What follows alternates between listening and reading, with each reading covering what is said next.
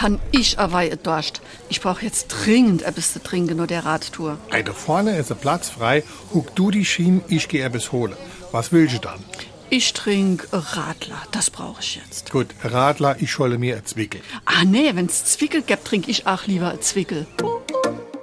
SR3. Warum wir so reden. Wie man schwätze. Zwickelbier ist kein spezielles Produkt einer bestimmten Brauerei, sondern es bezeichnet eine bestimmte Biersorte. Eigentlich stammt es aus Oberfranken, wo es heute auch noch sehr weit verbreitet ist.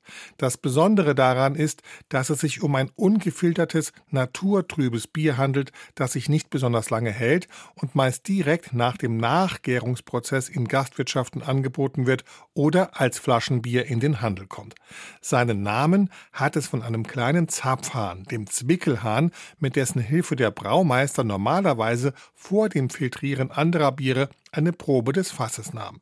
Das Entnehmen dieser Probe wird auch Zwickeln genannt. SR3.